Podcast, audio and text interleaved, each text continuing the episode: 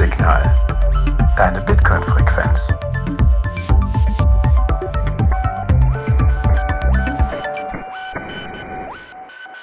Herzlich willkommen bei Notsignal, deine Bitcoin-Frequenz.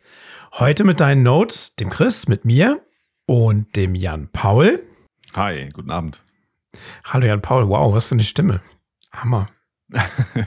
Oh, das ist der Apfelsaft, den ich jetzt trinke. Ich habe mir, äh, oh. ich habe irgendwo gelesen, dass man Apfelsaft trinken soll. Das äh, würde die Stimme ein bisschen weicher machen. Oh ja, das ist ja samtig. Den möchte ich auch haben.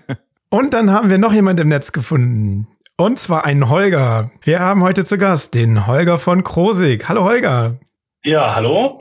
Äh, sei kein Holger, aber ich freue mich hier zu sein. Schön, dass du da bist. Wunderbar. Ja, bevor wir starten, wie ihr wisst, dieser Podcast wird über Value for Value betrieben und ist somit werbefrei. Wenn ihr uns unterstützen wollt und euch der Podcast einen Mehrwert bietet, würde uns eine Spende per Lightning oder PayNew sehr helfen. Ja, Holger, wunderbar, dass du zu uns gefunden hast. Wie du sicherlich weißt, müssen wir als erstes ein Ding erledigen und zwar brauchen wir die Blockzeit, um uns zu synchronisieren. Hast du die Blockzeit? Die habe ich selbstverständlich. Das ist die 815.743. Das kann ich bestätigen. Jan Paulo ebenfalls. Ja, das passt, genau. Ja. Heute stellen wir den Gast vor, nicht er sich selbst. Und ja, Holger, was können wir über dich erzählen? Ich fange mal an. Ich kann über dich erzählen, dass du zuletzt bei der BTC 23 einen Vortrag über das Thema Sparen, auch aus der historischen Perspektive, gehalten hast. Wie war das? Aufregend.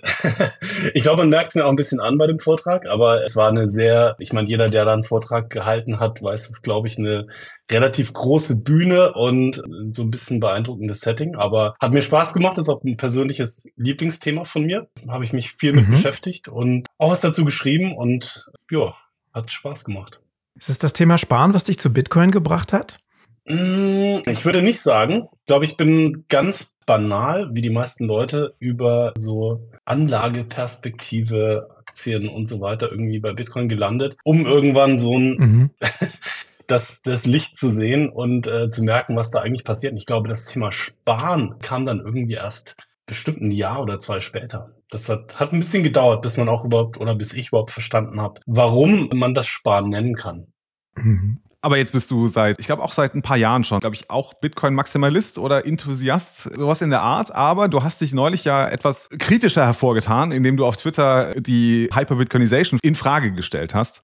Was dir zu einer gewissen Berühmtheit geholfen hat, weil du im großen deutschen Bitcoin-Podcast, nämlich 21, dann thematisiert wurdest. Und dann gab es einen netten Tweet dazu, der sagte, sei kein Holger und glaube an die Hyper-Bitcoinization. Also Holger, da kann man fast schon sagen, da hat man es geschafft, wenn man, wenn es heißt, sei kein Holger, oder? Auf jeden Fall. Ob ich ein Maximalist bin, müssen wir fast noch definieren. Was ist ein Maximalist? Einer, der nur an Bitcoin glaubt, der aber auch sicher ist, dass die Zivilisation automatisch in einer Hyper-Bitcoinization mündet und das einzige Geld auf Erden gibt und das alle anderen Aspekte der Kultur über den Haufen wirft? Oder wie versteht ihr das? Hm, gute Frage.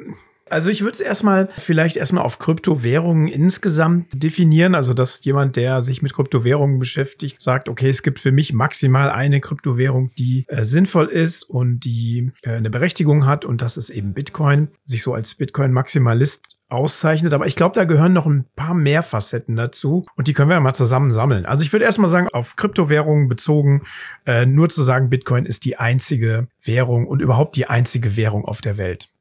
Also ich krieg schon Kopfschmerzen, wenn du das Wort Kryptowährung sagst. So viel zum Thema Maximalismus. Genau.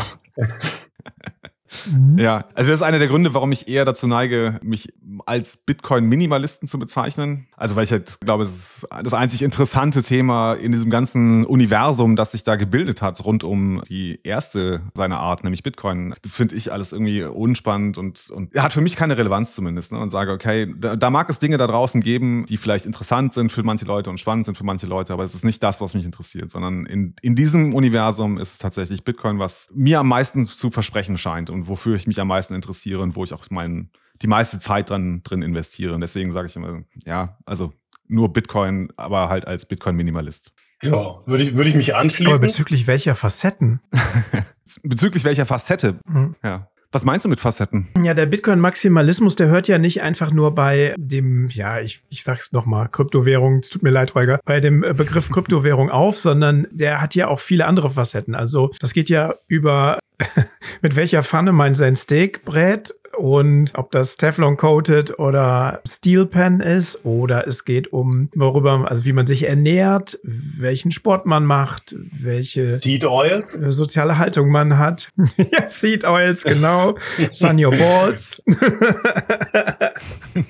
das hat ja mehrere Facetten, ne? Okay, also wenn wir in die Richtung gehen, dann bin ich irgendwann raus. Da würde ich irgendwo die Grenze ziehen wahrscheinlich. Aber das ist ja auch so ein bisschen, okay. bisschen ja. Teil der Folge. Ja. Genau, wir haben dich, Holger, heute eingeladen, weil wir über genau dieses Thema mal sprechen wollten. Ne? Also was ist eigentlich dieses Bitcoin-Universum? Ich nenne es mal so ganz grob, was ist dieses Bitcoin-Universum? So was passiert da eigentlich gerade? Genau, aber lass uns doch vielleicht damit anfangen, dass wir vielleicht nochmal überlegen, okay, was passiert da eigentlich im Bitcoin? Ne? Wir können irgendwie feststellen, das ist so eine ganz eigene Subkultur. So. Ist von dieser irgendwie komplett umgeben und, und auch von dieser getragen. Ne? Und diese Subkultur hat irgendwie, hat halt ihre Memes, ihre Ausdrücke, die ihre ganz eigene Bedeutung haben. Etwas, was für Außenstehende manchmal überhaupt nicht mehr zu verstehen ist. Und mein Paradebeispiel ist immer Stay Humble and Stack Sats. Also der Außenstehende versteht noch den ersten Teil des Stay Humble, aber das Stack Sats ist für den Uneingeweihten irgendwie was ist das denn jetzt? Stack? Was? Sets? Was? Wie? Keine Ahnung, was, was soll das denn? Er wird halt irgendwie völlig überfragt zurückgelassen. Holger, ich glaube, du hast einen ganz interessanten Take dazu, wie sich um diese eigentlich Geldtechnologie Bitcoin eine eigene Kultur entwickelt hat, beziehungsweise auch, dass es überhaupt in eine eigene Kultur eingebettet ist. Vielleicht magst du uns dazu ein bisschen was erzählen. Ja, auf jeden Fall. Also um, um jetzt bei dem Beispiel Stay Humble, Stack Sets zu bleiben.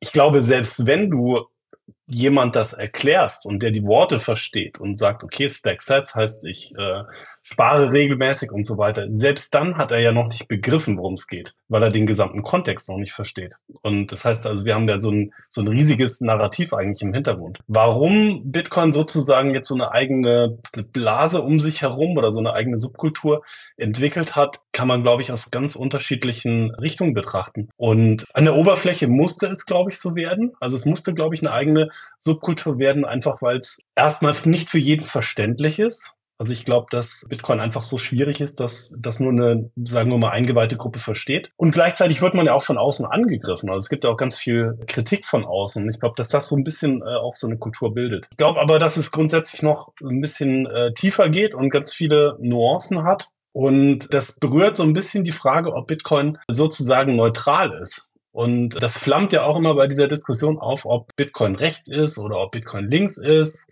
Und wenn ich mich da richtig erinnere, hat äh, Gigi dazu ja auch einen ganz guten Kommentar gehabt und der meinte, Bitcoin als Technologie ist neutral, aber die Idee ist hochpolitisch. Und äh, so würde ich bezüglich der ganzen kulturellen Einbettung sagen, dass Bitcoin also natürlich neutral geschaffen wurde. Äh, man kann ja auch jedes, jedes Wort von Satoshi nachlesen. Ich habe mir dieses Buch irgendwann geholt, Kicking the Hornet's Nest.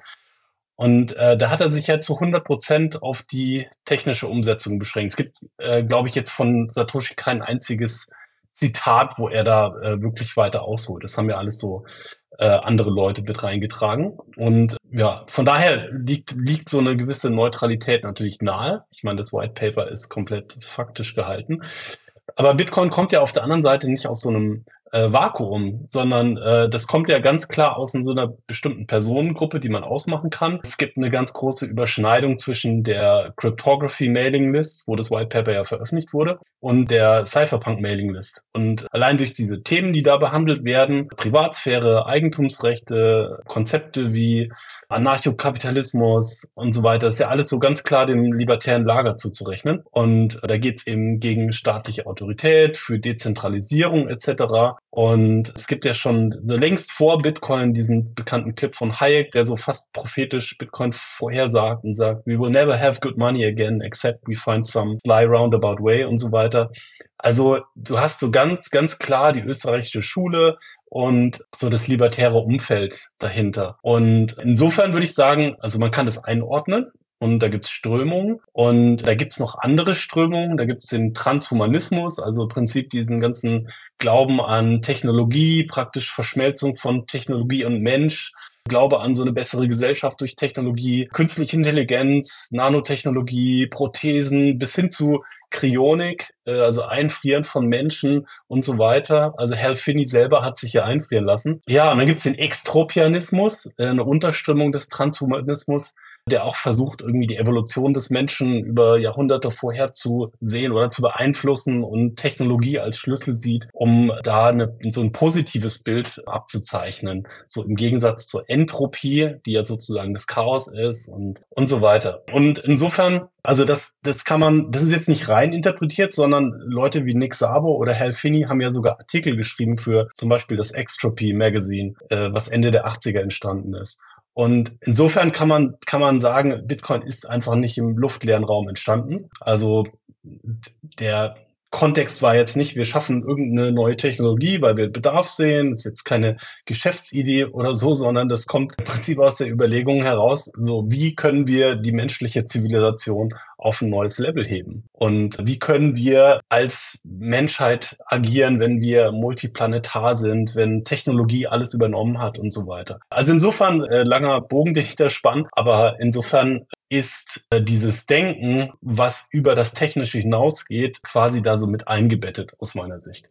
Und äh, wenn man jetzt so zurückschaut und sich so das Bitcoin Talk Forum anschaut und da weit zurückgeht, also ich schaue das ab und zu einfach mal aus Spaß durch und irgendwo, wenn du da 2011 liest, kannst du so ganz früh schon lauter Referenzen lesen, wo Leute sich damit beschäftigt haben, was passiert eigentlich jetzt hier mit, äh, was ist mit Kriegsführung, ist das noch, kann man das noch äh, finanzieren, was, was hat ein Vollreservesystem wie Bitcoin noch für, für Folgen und so weiter, auch so die Geschichten mit äh, multiplanetare Zivilisation etc. Also das ist alles schon irgendwie sehr früh vorhanden, kann man sehr früh nachlesen und ist da irgendwie eingebettet. Und ich glaube, dass sich da ganz früh Narrative entwickelt haben. Lang, lange Antwort. Äh, ich hoffe, ich hoffe. ne, Finde ich super. Wenn ich da gerade einhaken darf, Chris. Mhm. Also ich bin sehr beeindruckt, äh, Holger, mit wie vielen Worten du eigentlich ein sehr, sehr großes Feld beschrieben hast, die, ja, die, die Vor- und Frühgeschichte und erste Geschichte von Bitcoin eigentlich erzählt und äh, das Umfeld, in dem das drin war. Und wollte nur einwerfen, weil es mir gerade eingefallen ist, das Buch von Aaron von Wirdum. Er hat gerade ein Buch rausgebracht, beziehungsweise es erscheint jetzt noch, ich glaube im Januar, das Genesis-Buch, wo er sich mit der Vorgeschichte von Bitcoin beschäftigt. Also wo er sich eben genau nicht nur die technologischen Vorläufer anschaut, sondern auch die, sag mal, die philosophischen Vorläufer anschaut. Es ist eine, ähm, also es ist eine Empfehlung von mir, gibt's auch, äh, ich glaube, auf GitHub online kann man sich das umsonst durchlesen oder irgendwo, ich glaube, ist ein Google Doc oder so. Packen wir euch mhm. in die mhm. Show Notes, kann ich nur sehr empfehlen. Das ist der von dem äh, Bitcoin Explained Podcast, ne? Genau, genau. Das ist einer von den zweien aus dem Bitcoin Explained Podcast und ah, okay. seit vielen Jahren schon Bitcoin-Journalist und schreibt fürs Bitcoin Magazine. Mhm. Genau. Eine Sache würde mich mal interessieren. Also deine persönliche Einschätzung, Holger. Und zwar hast du ja eben erzählt, äh, wir wissen ja, dass Hal Finney sich hat einfrieren lassen. In irgendeiner Form, auf jeden Fall, ne, dieses kryonische Verfahren angewendet. Und er will ja irgendwann wieder erweckt werden. Was glaubst du, wie fühlt sich das an, Holger? Würdest du das machen? So in 100 Jahren oder 150 Jahren wirst du auf einmal wieder zurück ins Leben geholt, kennst kein Schwein. Fändest du das interessant? Ich würde es nicht machen. Warum? Weil ich der Meinung bin, dass um ein Bitcoin-Narrativ zu bedienen, dass die Knappheit auch ein hohes Gut ist und äh, die Knappheit der Zeit, dass man ein begrenztes Leben hat und so weiter. Und das kann ich über, über ganz viele Dinge jetzt in meinem Leben oder generell auf Dinge übertragen, äh, Jahreszeiten und äh, ich weiß nicht was. Ich finde es ganz okay, wenn, äh, wenn, wenn ein Leben irgendwann endet und Natürlich wünscht man sich, dass es immer sehr lang geht, aber ich würde mir das nicht aussuchen, für mich selber. Mhm. Ja, weiß ich auch nicht. Ja, aber man, man, man kann es verstehen. Herr Finnys Leben ist ja doch früher also absehbar früher zu Ende gegangen für ihn. Und vielleicht ist das die, die Motivation. Ne? Von daher kann ich nicht so ganz, also fällt es mir schwer, mich da reinzusetzen äh, reinzuversetzen. Holger, ich hätte eine, eine Frage zu den Dingen, die du gesagt hast. Du hast ja jetzt, finde ich, sehr, sehr schön dargestellt, dass Bitcoin einerseits eine technologische Erfindung ist, aber auf der anderen Seite da viele, wie soll man sagen, Ideen drin stecken, philosophische oder vielleicht auch einfacher gesagt Narrative drin stecken. Warum denkst du, ist da Bitcoin so zur richtigen Zeit gekommen? Es ist ja so ein Kind seiner Zeit und warum sind Narrative heute so wichtig? Also wir haben ja immer mehr Narrative, die sich gegenüberstehen heutzutage. Also wenn ich mich zurückerinnere, vor 10, 15 Jahren war das nicht so. Warum ist das so?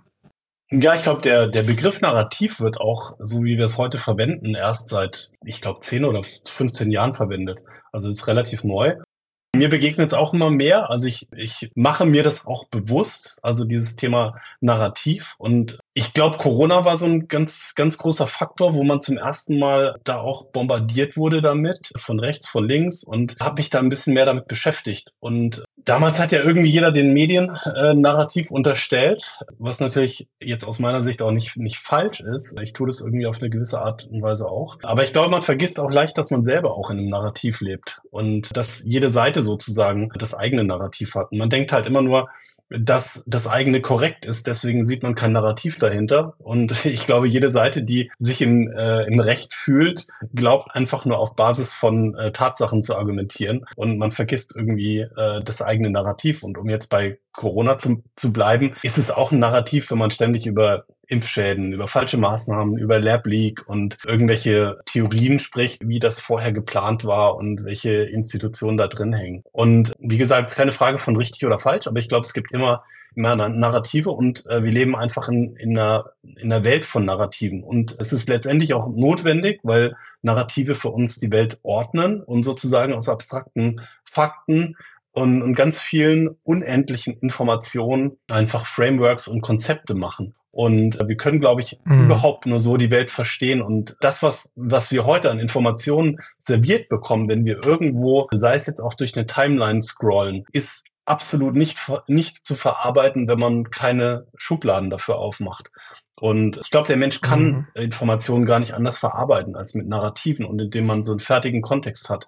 Und äh, es gibt auch Untersuchungen dazu, die zeigen, dass man äh, im Gehirn sozusagen die Fakten auch in so einem ganz bestimmten Bereich äh, verarbeitet. Und man kann eigentlich, also der Mensch ist eigentlich nicht dafür gemacht, irgendwelche kontextlosen Informationen zu verarbeiten. Und ja, Welt wird komplexer, wir brauchen Narrative. Und äh, ich glaube, es gibt auch so ein, so ein ganz schönes Zitat von Jean-Luc Godard, der gesagt hat, sometimes reality is too complex, stories give it form. Mhm. Im Prinzip ist es das, Welt ist zu komplex. Und mhm. es ist, glaube ich, manchmal schwierig, Narrative von, von Fakten zu trennen. Und ich will, ich will da mal ein Beispiel machen. Also jeder kennt den Kalten Krieg und es gibt letztendlich den faktischen Kalten Krieg und es gibt ein Narrativ.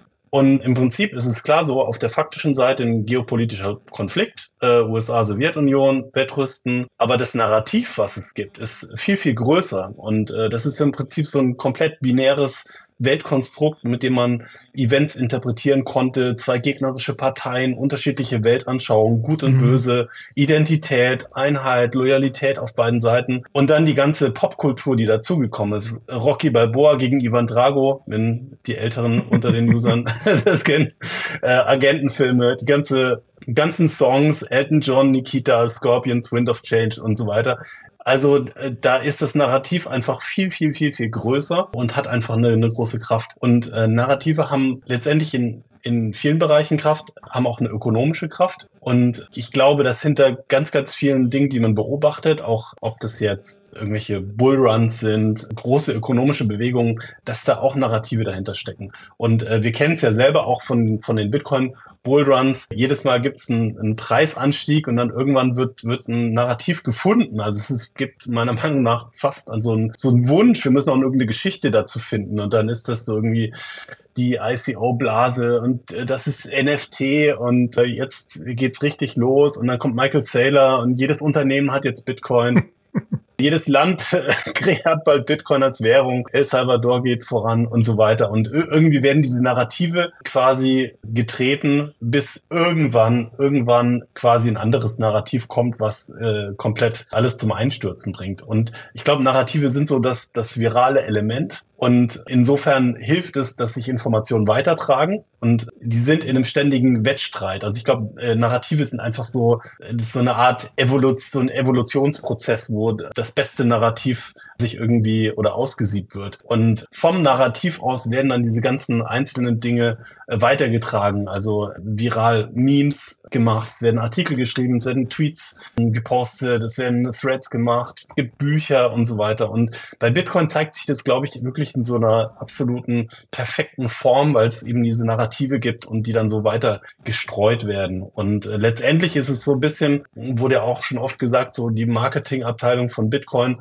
und nur eben dezentral. Und irgendwie diese Narrative sind irgendwie so der Chief Marketing Officer und der brieft dann die einzelnen Abteilungen und dann gibt's dann gibt's eben die Bücher und die Posts und so weiter und so weiter. Und mhm. ja, insofern Narrative haben einfach eine, eine große Gewalt und Bitcoin ist, glaube ich, so ein perfektes Thema, wo, wo sich das zeigt, wo Bitcoin eben auch zu, zu einer Lebensphilosophie und zu einer Ideologie auch irgendwie gemacht wird. Und da steckt viel Positives drin, aber auch eben eine Gefahr. Mhm. Ich würde gerne, bevor wir zu Bitcoin kommen, nochmal so ein bisschen bei den Narrativen nachbohren. Ne? Du hast ja gesagt, dass jetzt Narrative in unserer Zeit ähm, wichtig geworden sind und dass sie sich gegenüberstehen, dass sie überall zu finden sind, im Grunde in den Medien, Social Media, in Büchern. Ich, mich würde noch mal interessieren, was denkst du, liegt das daran, dass Narrative so richtig geworden sind, weil Information so sehr, so schnell und so viel verfügbar geworden ist? Also, dass wir auf einmal so viel, so eine Informationsflut haben, die wir in Narrative einsortieren müssen? Oder liegt es daran, dass die Welt kontroverser wird, dass wir Konflikte haben, die wir in ihrer Komplexität nicht mehr so einfach greifen können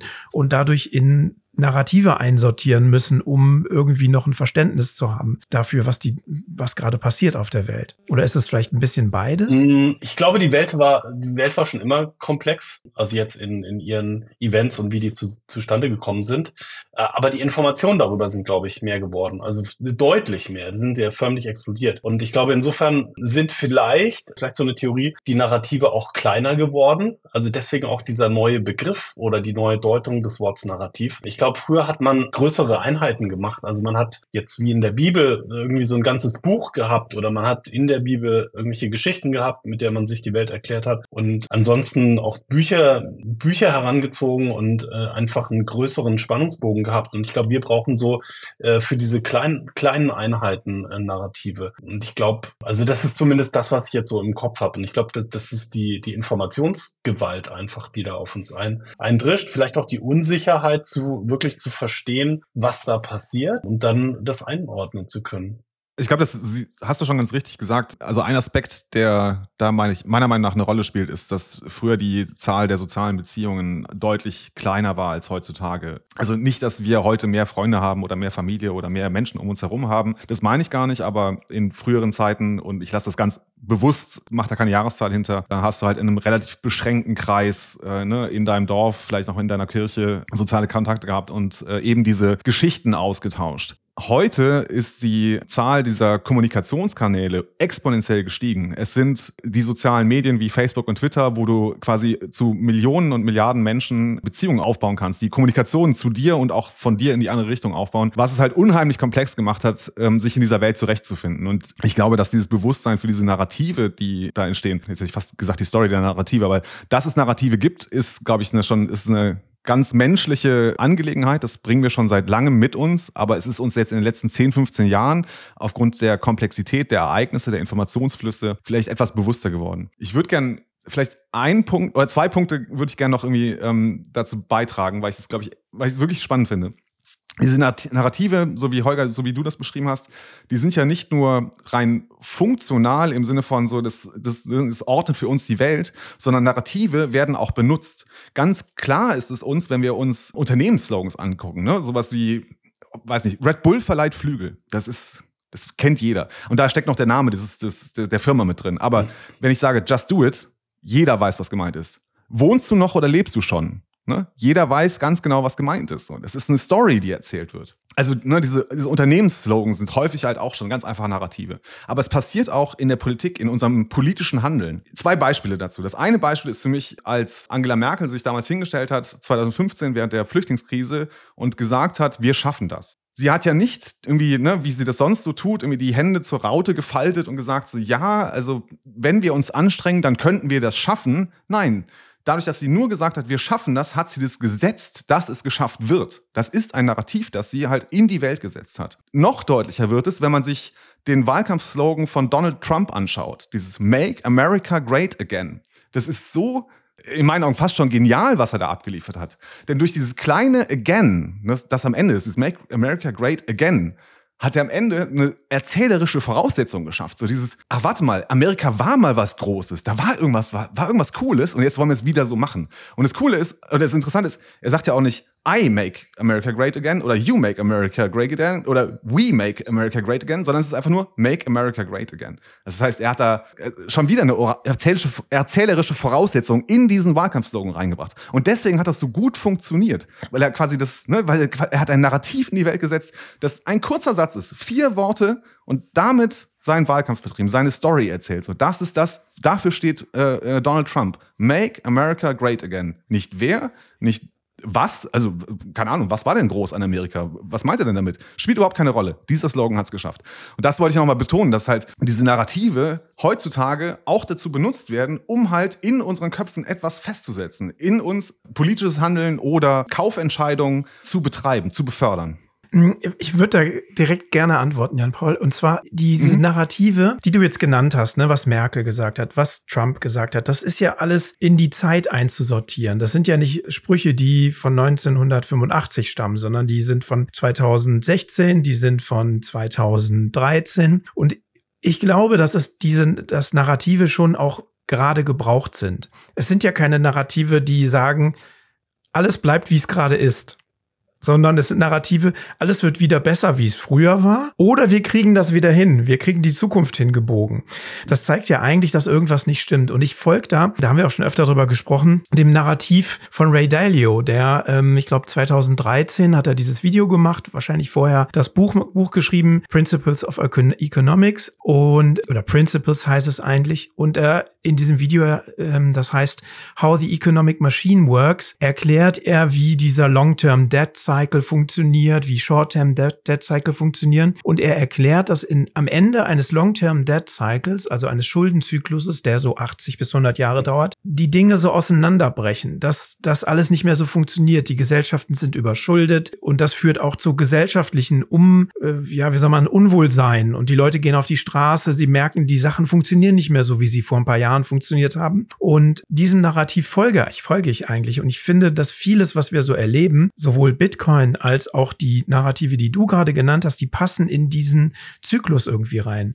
Wir brauchen jetzt irgendwas, alles bricht auseinander. Wir brauchen was, woran wir uns festhalten. Und das sind Narrative, die in unterschiedliche Richtungen gehen und unterschiedliche äh, Bedürfnisse bedienen. Ja, ich glaube, das, das ist so mein Narrativ, dem ich folge, was mir die anderen Narrative erklärt. Das ist ja so ein bisschen Fourth Turning angelehnt sozusagen, dass wir genau, jetzt in der, genau. in der, im letzten äh, Abschnitt sind sozusagen und die Welt jetzt äh, lauter Verwerfungen bekommt und so weiter.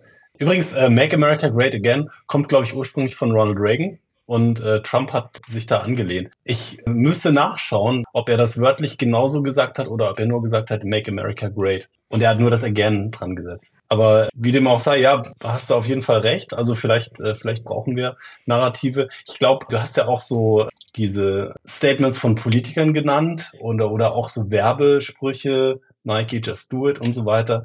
Ich denke, äh, Bitcoin ist auch ein ganz witziges Beispiel, wo äh, dieses Marketing im Prinzip perfekt funktioniert und da auch solche Dinge hervorgegangen sind, eben wie Bitcoin fixes this oder there's no second best, es gibt keine zweite beste, wie äh, hm. äh, Michael Saylor jetzt auf Deutsch zitiert wurde. Und äh, sich da eben auch solche Sachen, solche Sachen äh, entwickelt haben. Und das, das finde ich eben interessant. Deswegen habe ich eben auch so diesen, diese Anlehnung an, an das Marketing gemacht. Also, dass ich irgendwie das Gefühl habe, da gibt's diese Narrative, die, die im Hintergrund sind, die irgendwie da so die, die, die im, in der obersten Ebene des Marketings sind. Und dann kommt der Marketing Director und äh, macht dann eine Multi-Channel-Kampagne daraus. Und das funktioniert irgendwie bei Bitcoin äh, organisch und dezentral, ohne dass irgendwer dafür letztendlich bezahlt wird, weil jeder auch irgendwie seinem Anreiz folgt. Ob der Anreiz dann ist, äh, dieses System durchzusetzen, äh, weil er vielleicht davon profitiert oder ob er das durchsetzt, weil er es gut findet, weil er religiös daran glaubt. Und weil er es einfach richtig findet. Also irgendwie, irgendwie funktioniert dieses, ja, aus, aus den Narrativen heraus im Prinzip Kampagnen machen bei Bitcoin und äh, Narrative äh, weiterzutragen. Also ich glaube, dass das unheimlich, also unglaublich gut funktioniert. Wollen wir vielleicht mal versuchen, in diese Narrative von Bitcoin tiefer einzusteigen? Und können wir Bitcoins Narrative in irgendeiner Weise sortieren? Können wir sagen, okay, das ist irgendwie die Gruppe der X-Narrative, der Y-Narrative? Habe ich lange drüber nachgedacht. Äh, ich glaube, dass man, äh, wenn man, wenn man da so auf die Suche geht, dass man die gruppieren kann. Also ich will jetzt nicht sagen, dass ich die, äh, die quasi die einzigen Narrative jetzt da präsentiere, aber ich glaube, es gibt so ein, auf jeden Fall Gruppen. Also es gibt dieses, dieses eine Narrativ, ich, ich nenne es mal so gesundes Geld für eine bessere Welt, diese sehr optimistische Botschaft, Bitcoin als Hoffnung für Nachhaltigkeit, Wachstum, Wohlstand, Gerechtigkeit Banking wie Unbanked, ja, Menschenrechte, äh, sogar Umweltschutz, Klima und so weiter. Also dieses sehr optimistische, freundliche, das würde ich, würde ich so ähm, in eins gruppieren. Alex Gladstein und, und viele andere, die da so äh, sich dem bedienen. Dann was ganz anderes in meinen Augen, so dieses äh, Bitcoin als Tool für Selbstbestimmung und Souveränität. Das Individuum jenseits von Nationalstaaten, eigenständig, unantastbar in der eigenen Zitadelle, wehrhaft, nicht angreifbar und so weiter. Also vollkommen so ein bisschen so dieses libertäre, anarchokapitalistische. Dann aber auch so ein bisschen dieses etwas rückwärts gerichtete Bitcoin so als Symbol für den Wohlstand, den wir mal hatten, aber jetzt verloren haben. So ein bisschen Make, Make America Great Again, aber mit Bitcoin. So dieses Bitcoin ist Venice, Bitcoin ist die Renaissance. Unter dem Goldstandard war alles besser und jetzt gehen wir wieder zurück und Proof of Work und wir machen jetzt alles hochqualitativ und so weiter und gleichzeitig essen wir nur Fleisch und trinken nur rohe Milch und wir machen dies und wir machen jenes. So ein bisschen dieses traditionell geprägt. Das wären jetzt so, so drei, die ich auf jeden Fall ausmachen kann, wo ich sagen würde, da, da kann man ganz viel einordnen in die Richtung. Ja, und daraus entwickeln sich, glaube ich, dann eben so Sprüche wie Bitcoin is Hope, Fix the Money, Fix the World und so weiter. So, so habe ich mir da so ein bisschen zurechtgeschoben. Mhm, finde ich gut. Also finde ich schon sehr, sehr gute Kategorien. Ich hätte noch eine Kategorie, die Fuck You Money Kategorie. Sowas wie Herr Fun Staying Poor, TikTok, Next Block. Honey Badger doesn't care, so diese Rebellionsnarrative. Ne? Ist das nicht in diesem Selbstbestimmungsnarrativ mit drin? Souveränität, Selbstbestimmung? Ja, ich finde, ja, das ist, ich würde es so ein bisschen diese Kategorie Rebellion, äh, Bitcoin ist Punk, also mhm. dieses Anti-Establishment und ihr könnt mich alle mal. Diese, ja, es ist, es hat eine Überschneidung, aber ich glaube, das ist schon noch eine eigene Kategorie. Ja, es ist im Prinzip, ja, es ist nicht quasi, ich bin unabhängig, ich bin äh, ich selbst, sondern ich bin aktiv gegen andere und ich zeige denen ja. sozusagen, wie es geht. Ja, ja, würde ich, ja. ja, kann man, kann man bestimmt eine eigene Kategorie draus machen. Aber interessant ist auch, äh, dass nur bei Bitcoin Narrative entstehen. Es gibt keine Kryptowährung, Airquotes, die Narrative haben. Es gibt es nicht. Finde ich auch interessant. Das ist mal echt eine interessante Beobachtung. Ich glaube, eine Erklärung könnte sein, und ich habe das, hab das hier reinkopiert in unser Dokument. Von Nick Carter gibt es diesen Text A Most Peaceful Revolution, wo er nochmal so ja auch den gesellschaftlichen Zusammenhang von Bitcoin auseinander nimmt. Und er hat da so einen Abschnitt, der ist mir total hängen geblieben. Ich lese den mal vor. Not for the faint of heart. Because of the extremely high stakes, reinventing a monetary system is a profoundly unpleasant task. It takes irrational zeal and an unwavering commitment to a firm vision of the future. Given the immensity of the task and the existential threat it poses to the state, only the most committed could possibly take up the cause. Also er sagt, kurz zusammengefasst, neues Geldsystem zu erfinden, ist eine Riesenaufgabe. Und es muss also irrationalen, irrationale Anstrengungen und ein riesen Commitment benötigen, damit man diese Vision von der Zukunft hat. Und äh, vor dem Hintergrund dieser Aufgabe sind das nur, er hat es eine, ist es eine Existenz, wie sagt man, Threat, also eine Bedrohung für den Staat. Und es können eigentlich nur die wirklich ganz Committeden äh, sich dieser Aufgabe annehmen. Und ich glaube, das steckt so ein bisschen da drin. Liest sich ein bisschen wie ein äh, Battle Cry. Ja, genau. das muss der alte Nick Carter gewesen sein. ja, genau. Er hat das sicherlich auch mit einem zwinkernden Auge geschrieben, aber. Ja, das muss der Nick Carter gewesen sein, bevor er das Narrativ komplett auf den Kopf gedreht hat und gegen die Maximalisten geschossen hat. Das ist nämlich auch eine, eine interessante Beobachtung, dass es ganz schwer ist, so ein Feld in der Mitte zu finden. Und gerade in sozialen Medien ist es so, dass du praktisch vom Algorithmus gezwungen wirst, eigentlich ein Narrativ zu bedienen. Und wenn du nicht das eine bedienst, dann musst du eigentlich das Gegenteil bedienen. Und ich finde, das sieht man auch ganz, ganz stark bei bestimmten Bitcoinern wie Nick Carter auch, dass oder Udi Wertheimer, dass sie dann das komplett umdrehen und dagegen sind und mhm. wenn du irgendetwas in der Mitte sagst, irgendetwas Nuanciertes, irgendwas Komplexes, irgendetwas, ähm, was nicht so eindeutig ist, dann wird jeder Post, den du machst, verhungern und wirst kein Gehör finden, weil es zu schwierig ist zu entschlüsseln. Und ich glaube, das ist eben dieses virale Element von Narrativen. Mhm. Wenn du die nicht bedienst, bist du draußen. Mhm. Das fand ich eben auch so interessant an dem Thread, den du gemacht hast. Du hast ja diesen Thread gemacht, der eben zwischen den beiden Narrativen tanzt oder auf, der, auf dem Grad tanzt zwischen der einen und der anderen Seite. Und als ich den gelesen habe, habe ich mir auch gedacht, ja, wohin schwenkt er denn jetzt? Was will er? Also, er muss doch jetzt irgendwo hingehen.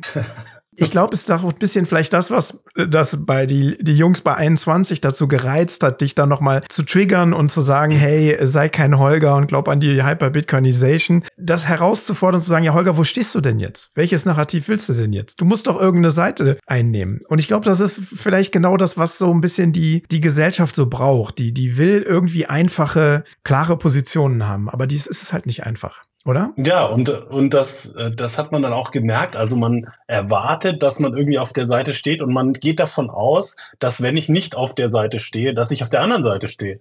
Äh, was man aber dann irgendwie doch, doch recht schnell merkt, dass ich nicht auf der anderen Seite stehe. Und da, da wirst du schon regelrecht angegriffen. Ja, hab doch ein bisschen Geduld und wir müssen uns anstrengen und natürlich passiert das und, und so weiter. Ja, aber das ist genau, genau das, was du sagst. Du hast ja auch so das, dieses Wort, der, der Grad, auf dem du gewandert bist. Also ich glaube, eben dieser, dieser Grad ist halt sehr schmal dazwischen. Und das funktioniert letztendlich nicht. Und gerade Social Media ist so ein Spiel, ich glaube, jeder, der oder fast jeder, der erfolgreich ist, der muss sich für, für 100 Prozent für ein Narrativ entscheiden. Und das ist bei mir auch ein bisschen mit der Grund, warum ich manchmal mich ein bisschen dagegen sträube und versuche, das nicht allzu professionell zu sehen, weil ich merke, ich weiß, in welcher Richtung der Erfolg ist. Aber es ist zu billig und du verrätst dich selber oder du verrätst die Logik und du kannst da mit relativ aggressiven Methoden natürlich Leute auf deine Seite holen. Aber das sind eben diese Narrative. Hm. Ich stimme dir vollkommen zu. Ich würde gerne nochmal auf die Frage zurückkommen, warum nicht andere Kryptowährungen diesen Fanatismus in sich tragen, den wir Bitcoiner haben. Ich glaube tatsächlich, dass diese Antwort, die Nekata gegeben hat, ne, also es ist die Trennung von Staat und Geld und das braucht einen gewissen Kampfesgeist und Überzeugung.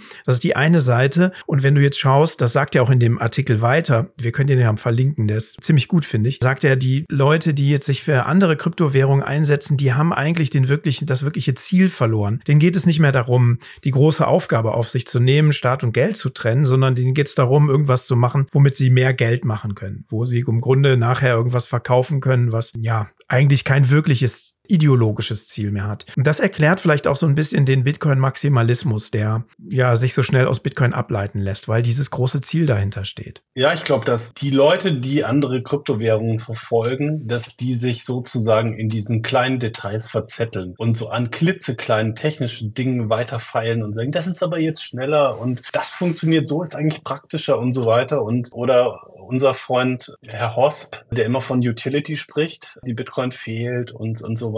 Und ich glaube, jeder Bitcoiner hat einfach im Blick, dass das Ziel ja viel größer ist. Also das Ziel, wie du gesagt hast, das Ziel, wir wollen Staat und Geld trennen. Also wie, wie viel größer kann es denn sein?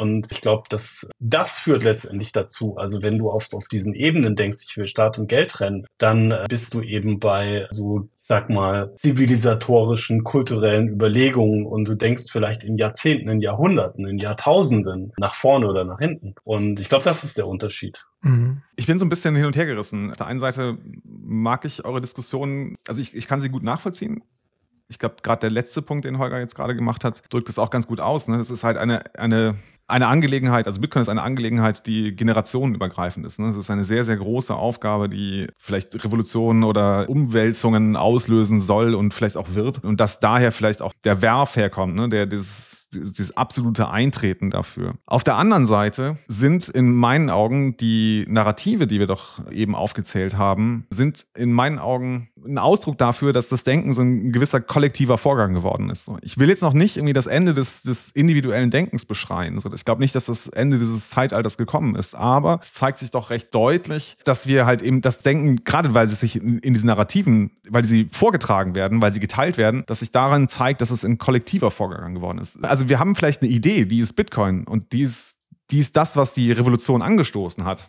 Aber durch irgendein Konsens ist halt diese große Idee vereinfacht worden zu kleinen Narrativen. So, Bitcoin fixes this oder Make War Unaffordable, was gerade mein absoluter Lieblingsslogan ist bei den, bei den Bitcoinern. Der Holger hört die Ironie daraus. Aber also das, was doch passiert, ist halt, dass diese Narrative, die werden halt irgendwie politisch, sie werden gesellschaftlich wirksam. Ne? Narrative keimen und sie breiten sich aus, sie befallen ihre Wirte und, und ne, sie sorgen dafür, dass halt irgendwie die Reihen wieder geschlossen werden, so dass, dass eben dieses Subsystem, diese Subkultur überhaupt entstehen kann. Und was wir halt super schnell entdecken, und ich glaube, das ist das, was Holger jetzt auch so ein bisschen als Gratwanderer auch erlebt hat, was aber auch noch viel mehr die erleben, die jetzt in anderen Kryptowährungen irgendwie ihr Heil gesucht haben, dass, dass diese anderen als Bedrohung wahrgenommen werden. Von denen, die halt das, die wahre und gute Idee des Bitcoins oder wahrscheinlich nur verkürzte Narrative äh, dessen verfolgen. Und die müssen halt irgendwie zum, ne, die müssen, die bedrohen uns und die müssen zu Verstummen gebracht werden.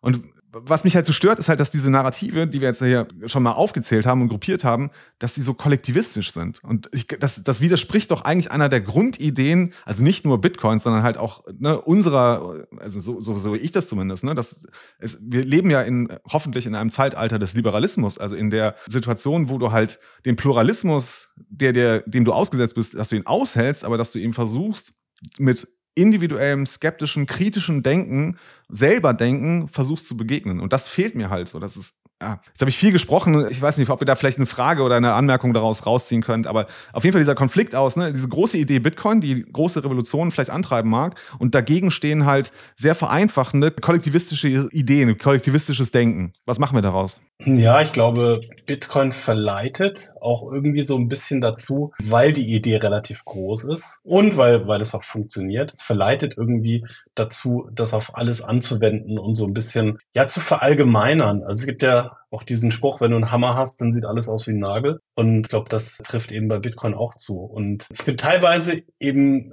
kritisch gegenüber der Bitcoin-Community, weil sich die, so dieses Denken breit gemacht hat. Also Bitcoin funktioniert, basiert auf Mathematik. In der Mathematik gibt es für jedes Problem genau eine Lösung. So funktioniert der Hash-Algorithmus. Und das verleitet meiner Meinung nach auch ein bisschen dazu, Bitcoin wie eine Schablone auf alles zu übertragen, mit dem Anspruch, Recht zu haben. Wie du gesagt hast, das ist halt ein, ein kollektivistisches Denken.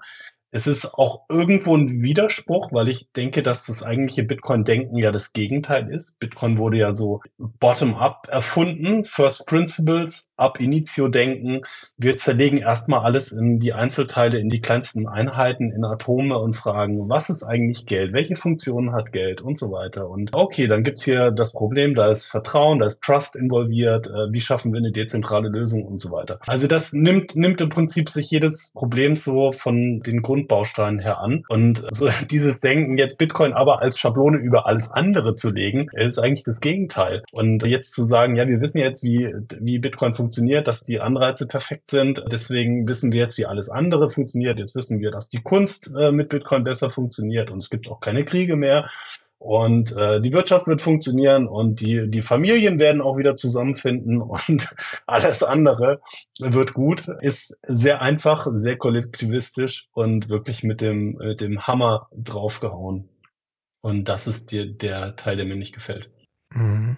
Das heißt, wir, wir sind skeptisch. Wir bleiben auch skeptisch. Auf jeden Fall, auf jeden Fall. Äh, ich glaube auch, dass die Denker oder Vordenker von, von Bitcoin und alle anderen, die da irgendwie einen Teil dazu beigetragen haben, skeptisch waren und dass ich glaube auch das skeptisch sein in Bezug auf die Zukunft und in Bezug auf so einfache Lösungen, äh, dass, dass das richtig ist. Und äh, gibt es auch ein ganz schönes Zitat von, von Mises, der gesagt hat, the very idea that the future is predictable, that some formulas could be substituted for the specific understanding, is an outgrowth of the whole complex of fallacies and misconceptions und so weiter. Und ich denke, dass mhm. sich viele Bitcoiner das sehr einfach machen, so ex zu extrapolieren und die Zukunft vorherzusagen. Und indem sie dann zurückblicken und sagen, der Buchdruck hat sich auch durchgesetzt, das dauert einfach ein bisschen und die Elektrizität hat sich auch durchgesetzt und so weiter. Und jetzt zu sagen, hier gibt es irgendeine mhm. Garantie für irgendetwas, ist aus meiner Sicht ein, ein Trugschluss. Nicht, dass ich nicht dran glaube Mhm. und nicht, dass ich nicht oder dass ich es nicht will äh, und dass ich nichts Gutes drin sehe, sondern ähm, das Leben ist äh, Chaos und nicht Mhm. vorhersehbar. Warum reizt denn Bitcoin so sehr dazu, in diese Narrative zu fallen? Also warum ist es, ich, ich merke ja manchmal selber den Sog. Ne? Ich würde würd mich immer versuchen, als kritischen, rational denkenden Menschen selber zu sehen, aber dann falle ich selber manchmal in diese Momente, wo ich denke, come on, fuck it. Jetzt schreibst du mal auf Twitter wieder irgendeinen Spruch, weil mir auch manche Sachen auf den Sack gehen. Also nicht in Bitcoin, sondern keine Ahnung, irgendwas geht mir auf den Sack in der Politik oder in, in dem, wie das Leben gerade ist und schreib dann einfach wieder was irgendwie in so ein einfaches Verfall in ein einfaches Narrativ, weil es so einen gewissen Sog hat. Und ich frage mich manchmal, warum ist das so? Ist das, weil Bitcoin diese so gewisse Werte auch bedient oder weil ich weiß, dass ich mich da mit Menschen verbinden kann, die ähnlich denken und fühlen wie ich? Also hinter Vielleicht. diesen einfachen Narrativen steckt ja auch oft was sehr begründetes hinter. Ich glaube, auf der einen Seite ist Bitcoin sehr groß und sehr gut und ist, also ich glaube, es ist einfach eine wahnsinnig große Erfindung. Aber ähm, auf der anderen Seite, um jetzt darauf nochmal einzugehen, ich glaube, es verleitet auf jeden Fall und ich glaube, dass viele Leute die Erfahrung machen, dass Bitcoin vielleicht in diesem Chaos, was man da draußen erlebt, die eine Sache ist, die man lernt und anfängt zu übertragen und die einfach Sinn macht. Und ich glaube einfach, dass, dass Bitcoin zu den wenigen Dingen gibt, in die, die in dieser chaotischen Welt heutzutage einfach wirklich Sinn ergeben. Und das ist dann einfach verleitend, glaube ich, das zu extrapolieren und auf andere Bereiche anzuwenden und zu sagen, könnte das nicht auch die Lösung hierfür sein? Könnte das nicht die Lösung dafür sein? Und ich glaube, man erkennt dann auch so diese im Keim, diese, diese Ansätze, wie Bitcoin äh, das da, da irgendwie helfen kann und wie, wie Menschen irgendwie sich ein bisschen transformieren oder wie sie mehr sparen und wie aus diesem Sparen heraus vielleicht andere Dinge noch entstehen. Und es ist aber, es verleitet, glaube ich, zu groß zu denken. Und äh, das, das äh, kritisiere ich auch ein bisschen. Ich bin auch in dem Zusammenhang, Mhm. das hatte ich ja mit äh, Jan auch im Vorfeld besprochen, über dieses interessante Buch ges- gestolpert von Isaiah Berlin, britischer Philosoph aus dem 20. Jahrhundert, der ein Buch geschrieben hat, Der Igel und der Fuchs, äh, The Hedgehog and the Fox.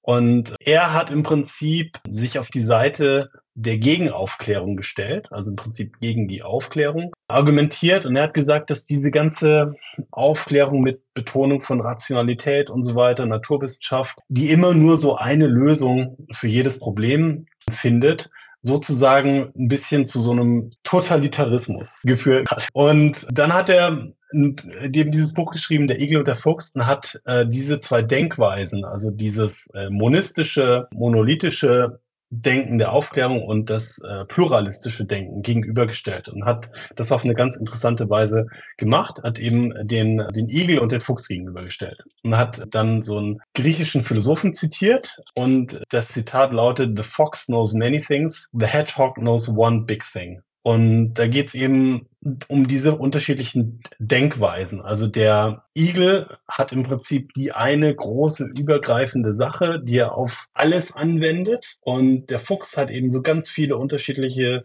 Strategien und unzusammenhängendes Wissen und stellt Dinge in Frage und denkt multikausal und kommt mit Worten wie einerseits, andererseits, obwohl, unter Umständen und so weiter. Und der Igel ist eben der, der sagt, Bitcoin fixes this, so, sozusagen.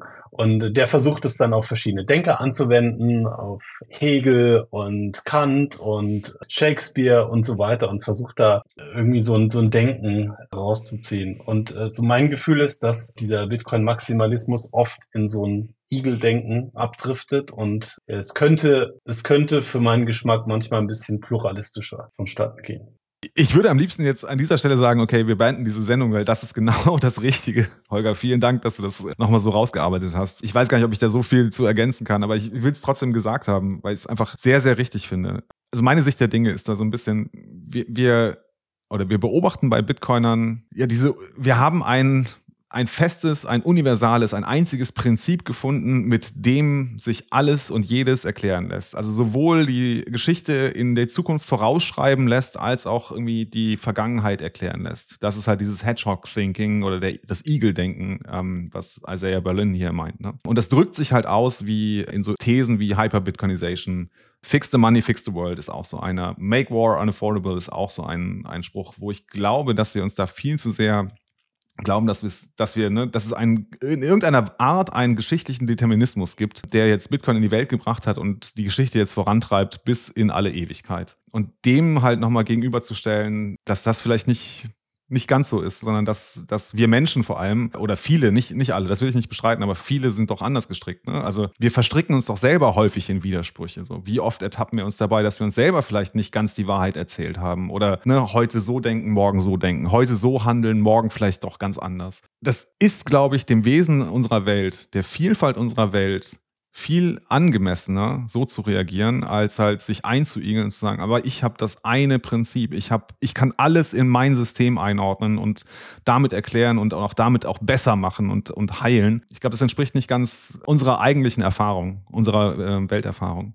Ja, ich, ich glaube, die, die besten Antworten sind einfach verschwommener, facettenreich, ungenau, nicht eindeutig und so weiter. Und ich glaube, wir dürfen es uns nicht so einfach machen. Und ich, ich habe auch ein ganz gutes Beispiel dafür, also wo ich, wo ich selber drüber gestolpert bin und gedacht habe, man kann es nicht so einfach äh, hinstellen. Das war die, das schöne Kapitel von Safedin im Bitcoin Standard über Kunst, was so ein bisschen, also für mich zum Haare raufen ist und äh, fast der Grund, weshalb ich das Leuten nicht schenken würde, die gar nichts mit Bitcoin zu tun haben, weil ich, weil ich glaube, dass es ein bisschen peinlich ist. Und seine These ist, ist ja im Prinzip, es gab gute Kunst unter dem Goldstandard und so weiter. Und dann äh, mit der Schaffung der Fed in den USA 1913 war sozusagen der Wendepunkt für ihn. Und äh, das hatte einen direkten Einfluss auf die Kunst und hat im Prinzip alles zerstört. Und er sagt eben, ja, dass alles, was danach kam, also moderne Kunst wie Marcel Duchamps Fountain, also im Prinzip die Toilette, die er in so eine Kunstausstellung stellt, oder Jackson Pollock, der irgendwelche Drip-Paintings macht, Mark Rothko mit irgendwelchen Farbfeldern, die er so lächerlich findet. Und das stellt er sozusagen den klassischen Künstlern gegenüber, wie Leonardo da Vinci aus der Ära des harten Geldes und, und so weiter und hat eben selber diesen Wendepunkt definiert und gesagt, genau 1914 wurde auch bei Picasso alles schlechter und hat es eben sozusagen dem Geldsystem zugeordnet. Und jetzt ganz abgesehen davon, dass dieses Kunstverständnis in meinen Augen relativ nazimäßig rüberkommt, kann ich es nicht nachvollziehen. Ich kann es nicht nachvollziehen, wenn ich mich mit moderner Kunst beschäftige, auch wenn ich mich mit äh, Mark Rothkos Farbfeldern beschäftige, was da für eine Tiefe dahinter steckt, was für ein Minimalismus und so weiter, was für eine psychologische Wirkung. Und äh, dann ist es im Prinzip seine einzige Erklärung, weshalb sich Kunst verändert hat. Und es gibt letztendlich, gerade wenn man sich so eine Ära anschaut und irgendwie Anfang des 20. Jahrhunderts betrachtet, es gibt ganz, ganz viele Gründe, weshalb sich äh, Kunst verändert hat. Und die, die ganzen alten Künstler, die er nennt, jetzt Leonardo da Vinci, Michelangelo und so weiter, das waren alles Auftragskünstler. Also die haben einfach im Dienste von irgendwelchen reichen Kunstliebhabern gefällige Dinge gemacht. Ohne das natürlich zu kritisieren, sind natürlich mit die größten Künstler, die es je gab, aber sie haben geniale Dinge gemacht, aber sie haben gefällige Dinge im Auftrag eines reichen Menschen gemacht. Und dahingegen moderne Künstler, jetzt seit Ende des 19. Jahrhunderts, sind sozusagen selbstständige, souveräne Unternehmer, die so mit dem schönen Konzept der Self-Sovereignty eigentlich für sich arbeiten und äh, ihre eigene Kunst äh, verkaufen. Und natürlich haben sie damit ihr ganzes Denken komplett auf den Kopf gestellt und haben angefangen, konzeptionelle Kunst zu machen, gesellschaftskritische Kunst zu machen und subtile psychologische Dinge zu machen und eben auch aus so einem Kontext heraus von Kunstausstellungen mit äh, irgendeinem so arrivierten Publikum Publikum dann da eine Toilette hinzustellen, ein Massenprodukt und zu sagen, das ist Kunst und da so einen Gedankenprozess anzuleiern, ist mir jetzt ein bisschen zu billig, das, das so mit irgendeinem Proof of Work Argument zu verteufeln. Äh, der zweite Punkt ist, dass natürlich auch, ich meine, wenn wir von der Ära um 19, 13, 14 und so weiter sprechen und die moderne Kunst, die danach kam, da war zufälligerweise noch der erste und der zweite Weltkrieg, der, glaube ich, von ganz vielen Künstlern auch das Weltbild komplett äh, zerschossen hat. Und ich glaube, kein Künstler konnte guten Gewissens sich danach einfach so der reinen Schönheit widmen und irgendwas ästhetisch Ansprechendes nur machen. Und das Ergebnis war dann halt Surrealismus, Expressionismus und so weiter. Dann ganz zufällig auch noch die Fotografie Ende des 19. Jahrhunderts, hat massiv äh, Kunst beeinflusst, hat gezeigt, wie man aus unterschiedlichen Perspektiven einen, einen Gegenstand fotografieren kann oder Bewegungen ablichten, Mehrfachbelichtungen, äh, Sequenzen von Bewegungen und so weiter. Man konnte Prints machen von, hat irgendein Kunstwerk fotografiert und hat einen eigenen Abzug gemacht. Künstler haben selber angefangen zu fotografieren und es ist ja ganz klar, dass sich daraus was entwickelt hat und dass Künstler jetzt auch versucht haben, was Neues hervorzubringen und diese rein abbildende Art und Weise irgendwie hinter sich gelassen haben. Und so vieles ist direkt aus der Fotografie auch herausgeflossen. Also Kubismus war auch beeinflusst von der Fotografie. Ja, und dann kommen noch so weitere Faktoren. Äh, Futurismus als Ergebnis von Industrialisierung, Maschinen, nicht westliche Kunst, Ergebnis von Kolonialisierung, kann man auch so nachvollziehen. Also Fazit ist einfach, äh, die Welt ist komplex und äh, da mit dem Hammer drauf zu hauen und zu sagen, früher war alles besser, da haben wir hartes Geld gehabt und jetzt ist alles schlecht und die Kunst ist hässlich, ist mir, ist mir zu billig. Und äh, da gibt's immer viele, viele Faktoren, auch bei Architektur und so weiter. Und das ist für mich so eine klassische Igelfalle, würde ich sagen.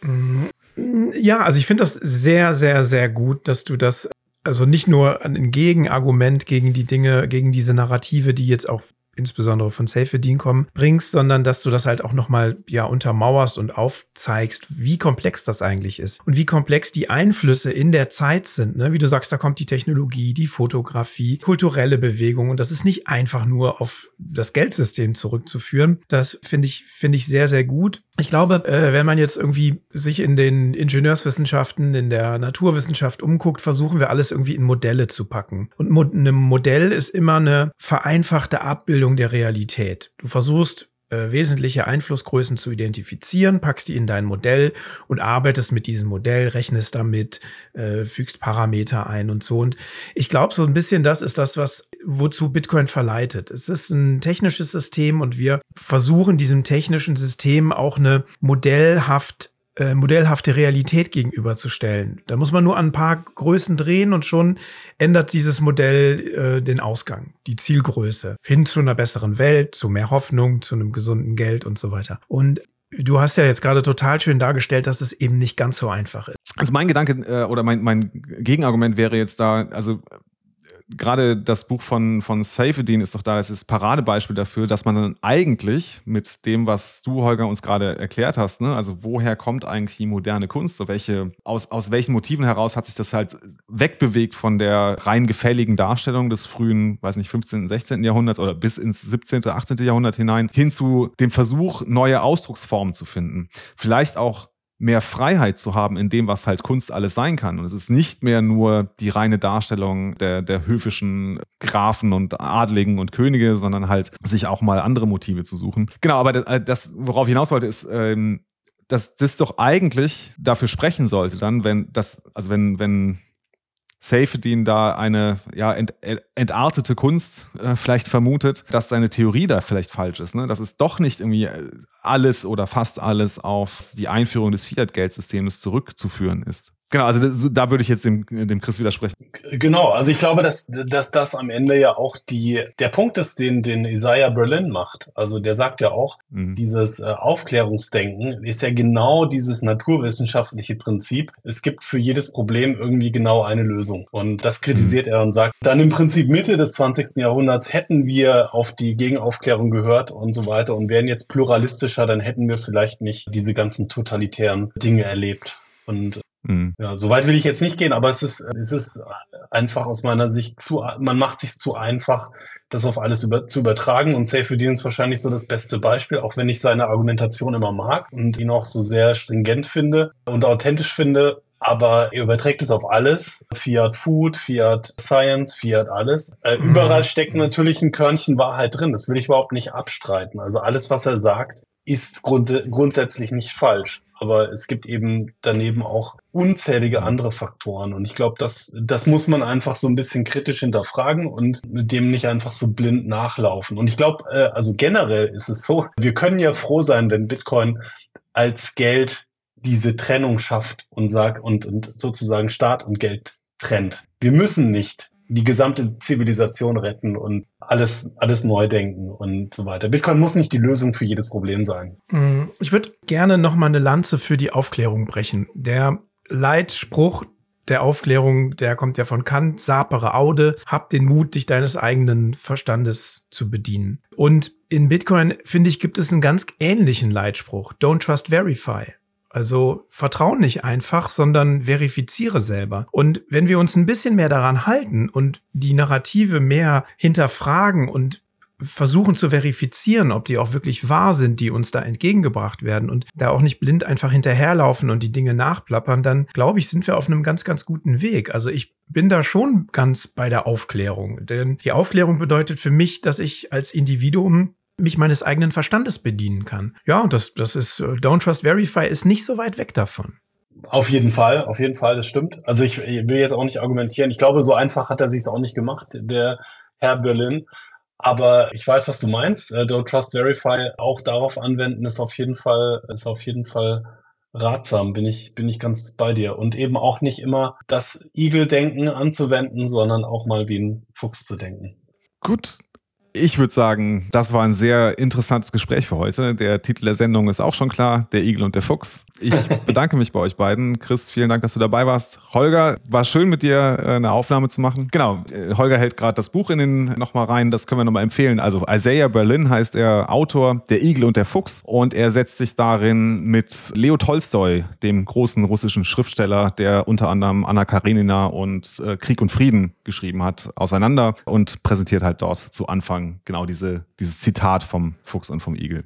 Wenn euch diese Folge gefallen hat, würden wir uns freuen, wenn ihr uns ein paar Satz da lasst. Streamt gerne, äh, schickt uns einen Boost, kommt auf unsere Webseite, könnt ihr uns auch irgendwie ein paar Satz da lassen. Ähm, das hilft uns auf jeden Fall, unsere Kosten zu tragen und wir versuchen natürlich das Geld, die Satz wieder zurückzugeben. Damit Focus on the Signal. Not in the noise. Ciao, ciao.